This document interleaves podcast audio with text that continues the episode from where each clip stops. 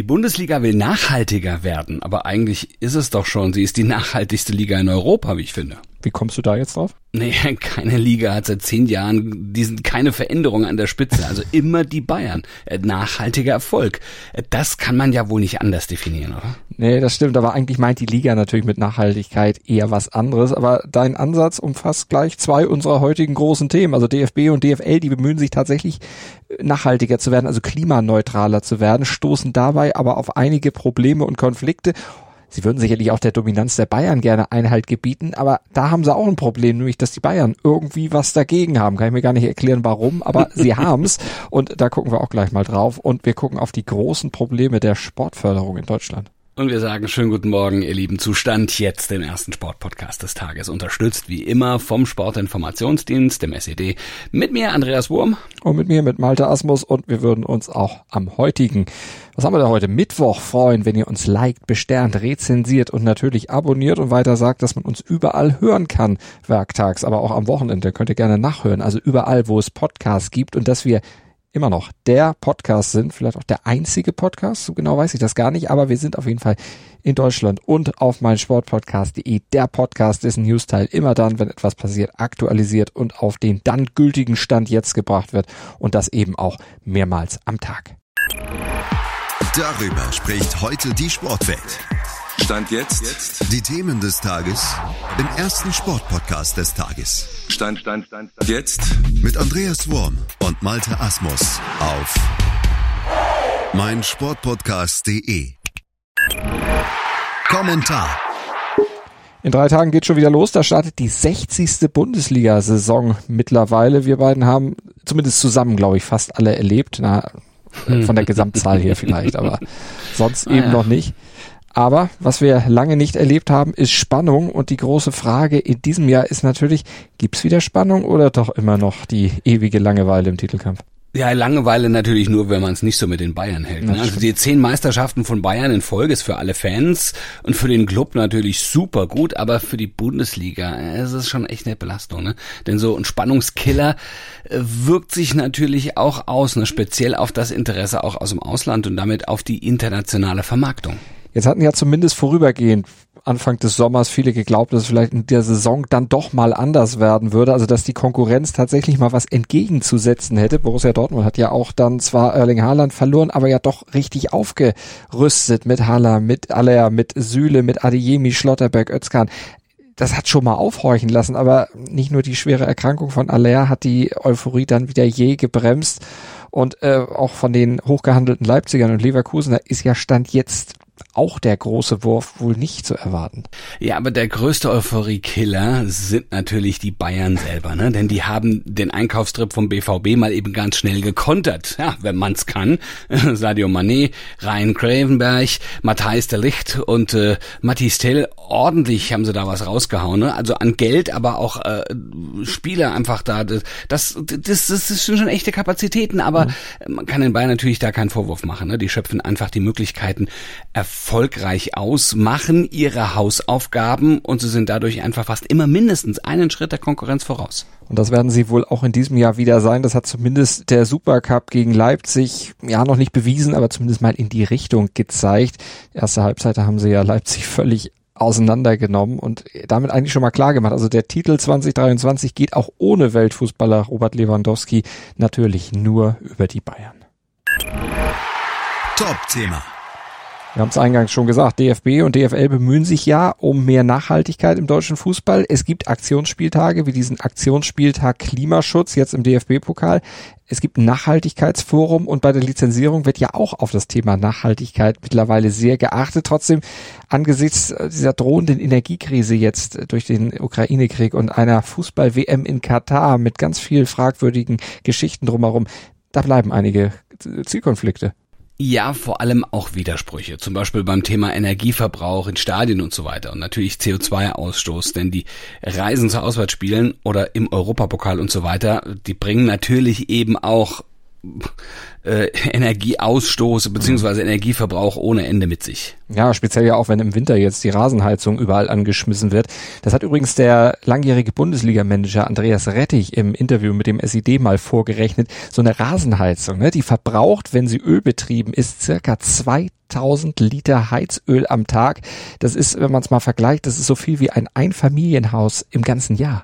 Ja, das ist absolut heftig. Aber Herr Rettich, da scheint im Moment zu viel Zeit zu haben. Ne? Das hätte, hätte ihn zu aktiven Managerzeiten, hätte ihn das nicht gejuckt. Ja, doch, ich glaube schon, aber er hätte keine ja? Chance gehabt, irgendwas zu tun. Also er ist ja, ja schon immer das, das, das, gute genau. Gewissen der Bundesliga gewesen. Aber ja, ja, genau. Ja, ja, ja richtig. Also der, ähm, er kann sich ja mal mit einer Taschenlampe auf die Flutlichtmasten stellen. Ne? Aber die verbrauchen ja auch richtig ordentlich Energie. Die müssen ja laufen weil es eben dann im Herbst, Winter früh dunkel wird. 2019 mhm. hat zum Beispiel die Klimaschutzberatung ähm, CO2OL ausgerechnet, dass ein Bundesliga-Spieltag rund 120 Tonnen CO2 produziert. Das ist so viel wie zehn Bundesbürger in einem ganzen Jahr. Da müssen die Vereine, da muss die Liga umdenken, beziehungsweise sich Alternativen suchen und mhm. aufrüsten. Ja, und da reicht's nicht aus, dass DFB und DFL jetzt an Aktionsspieltagen den Anstoß mal um eine Minute nach hinten legen, um mit Durchsagen über Klimaschutz zu informieren. Das ist nett, aber ja, der Fußball muss insgesamt vorangehen, nicht nur mit Worten, sondern eben auch mit Taten. Alles andere wäre dann wirklich nur Greenwashing eines eigentlich umweltschädlichen Business. Das ist ja das, was auch viele Kritiker dann nicht zu Unrecht auch anmahnen.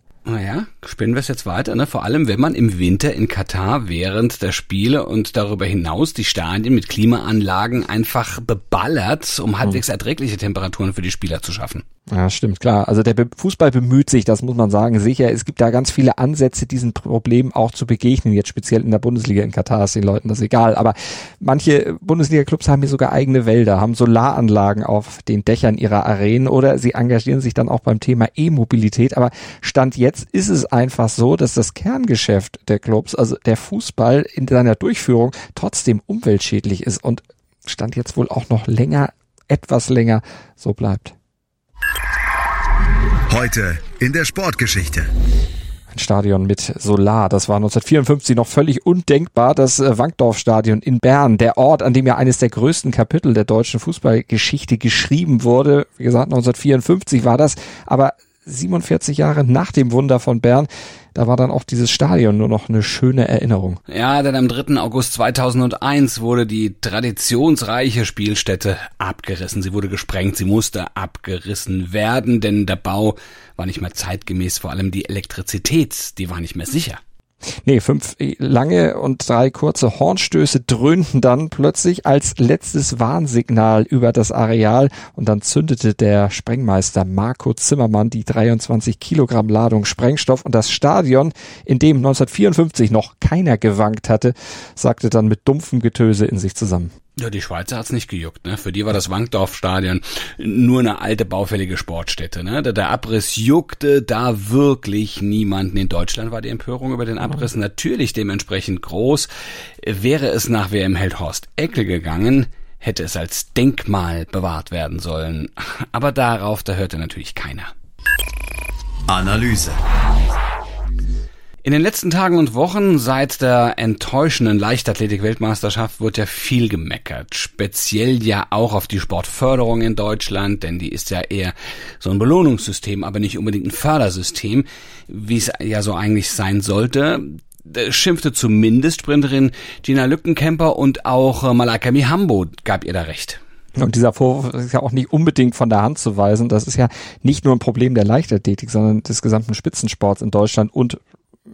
seiner Förderung, aber die Ursachen für dieses Problem, also auch für den Abstieg des deutschen Sports und dafür, dass immer weniger zu fördernde Talente überhaupt da sind, die liegen ja viel tiefer. Denn wenn irgendwo in der Schule zum Beispiel gekürzt wird, dann ist es ja meist beim Sportunterricht. Äh, zudem werden Hallenbäder ständig geschlossen, äh, Turnhallen für andere Dinge benötigt oder speziell in den Schulferien gar nicht freigegeben. Da müssen die Sportvereine dann auch pausieren, obwohl dann eigentlich Platz in den Turnhallen wäre, aber geht dann aus irgendwelchen Gründen nicht. Und dazu kommen ja dann auch noch die Auswirkungen Auswirkungen der Corona-Krise, unter denen ja dann auch jetzt noch viele im Nachgang leiden. Da waren Sporteinrichtungen ja ohnehin monatelang geschlossen. Ja, und da liegt eben des Pudels Kern, denn äh, um auch im Spitzenbereich wieder eine Rolle spielen zu können, muss die Basis des deutschen Sports ordentlich gefördert werden, denn nur aus einer breiten Basis kann sich wirklich eine große Spitze dann auch entwickeln. Da muss angesetzt werden und zwar ganz oben, denn für die Förderung des Sports in Deutschland ist der Bund zuständig. Und der soll jetzt im Herbst einen Bewegungsgipfel stattfinden lassen. Auf dem sollen nach Meinung des Deutschen Olympischen Sportbundes dann zwei Kernfragen diskutiert werden. Und zwar wird dem Sport auf bundespolitischer Ebene eine größere Bedeutung eingeräumt und welchen Wert hat der deutsche Leistungssport überhaupt? Ja, da bleibt natürlich nur zu hoffen, dass nicht äh, Politiker und Funktionäre untereinander diese Frage diskutieren, sondern dann auch Sportlerinnen und Sportler dazugehören. Denn Menschen wie Mihambo oder Lückenkämper, die haben dazu sicherlich einiges zu sagen können mit ihrem Input sicherlich Prozesse anregen, die zu einer generellen Verbesserung dieser Lage führen könnte. Ja, denn nicht nur, wenn man schon gut ist, muss man gut gefördert werden, sondern auch, wenn man auf dem Weg dorthin sich gerade befindet. Also sollten Sportlerinnen und Sportler die nötige Unterstützung dann natürlich kriegen. Sonst ist der Weg zurück an die Spitze einfach extrem schwierig für Sport Deutschland, um nicht zu sagen unmöglich. Das bringt der Sporttag. Stand jetzt. Apropos an der Spitze, die deutschen Slalomkanuten waren letzte Woche noch an der Spitze der WM in Augsburg. Diese Woche sind dann die Rennsportkanuten dran. Die müssen wir ein bisschen weiterreisen ins kanadische Halifax. Da geht's um die WM-Medaillen. Ja, und da werden sie sicherlich nicht hinpaddeln, ne, nach äh, Halifax. da werden sie wahrscheinlich auch fliegen. Und da sind wir wieder bei äh, dem, dem, dem grünen Gedanken. Wenigstens machen sie Wassersport und äh, im Freien. Na gut, aber das deutsche Team wird also dort angeführt vom dreimaligen Olympiasieger und zwölfmaligen Weltmeister Sebastian Brendel. Und für den geht's gleich zum Auftakt gemeinsam mit Tim Hecker über die 500 Meter um den Halbfinaleinzug. Und auch der Kajakvierer der Männer darf sich ein Jahr nach dem Olympiasieg gute Chancen ausrechnen. Wobei, weil du eben sagtest, die paddeln ja wenigstens. Aber ist mhm. das dann auch noch ökologisch? Also ich glaube streng genommen dann ich, auch nicht, wenn auf äh, ja. Naturseen gepaddelt wird. So ganz, ganz ja, cool nee, ist es auch nicht. Das Nee, wahrscheinlich auch nicht. Ich werde auch morgen früh, wenn wir podcasten, das Licht auslassen. Also das ist das, das muss muss reichen, damit wir. Ich möchte auch was dazu beitragen. Ja. Also jedenfalls sind wir morgen früh um 7.07 Uhr wieder für euch da, äh, im Dunkeln sitzen, dem Podcatcher eurer Wahl oder auf meinsportpodcast.de, wobei 7.07 Uhr ist eh schon hell. Ja, aber es braucht dich ja auch keiner sehen, von daher ist es ja auch egal. Es ist auch besser so. Ich habe ein Podcast-Gesicht. Das vielleicht auch, gerade um 7.07 Uhr. Also da siehst du noch, ja, naja, also da ist Luft nach oben. Ja, genau. Sehr viel Luft, ja. sehr viel Luft. Bei mir allerdings auch. Aber das soll euch nicht groß stören. Ihr sollt uns trotzdem abonnieren und auch bewerten. Also nicht uns und vor allen Dingen nicht unser Aussehen morgens um 7.07 Uhr äh, uns reicht, wenn ihr unsere Stimmen und die Inhalte, die wir besprechen, bewerten würdet. Und dann äh, würde ich sagen, dürft ihr morgen uns auch gerne wieder bewerten. Ich hoffe, wir hören uns. Dann bis dahin sagen wir Gruß und Kuss von Andreas Wurm und Malte Asmus. Schatz, ich bin neu verliebt. Was? Da drüben. Das ist er. Aber das ist ein Auto. Ja, eben. Mit ihm habe ich alles richtig gemacht. Wunschauto einfach kaufen, verkaufen oder leasen. Bei Autoscout24. Alles richtig gemacht. Dir hat dieser Podcast gefallen? Dann klicke jetzt auf Abonnieren und empfehle ihn weiter. Bleib immer auf dem Laufenden und folge uns bei Twitter, Instagram und Facebook. Mehr Podcasts aus der weiten Welt des Sports findest du auf meinsportpodcast.de. Schatz, ich bin neu verliebt. Was? Drüben. Das ist er. Aber das ist ein Auto. Ja, eben. Mit ihm habe ich alles richtig gemacht. Wunschauto einfach kaufen, verkaufen oder leasen. Bei Autoscout24. Alles richtig gemacht.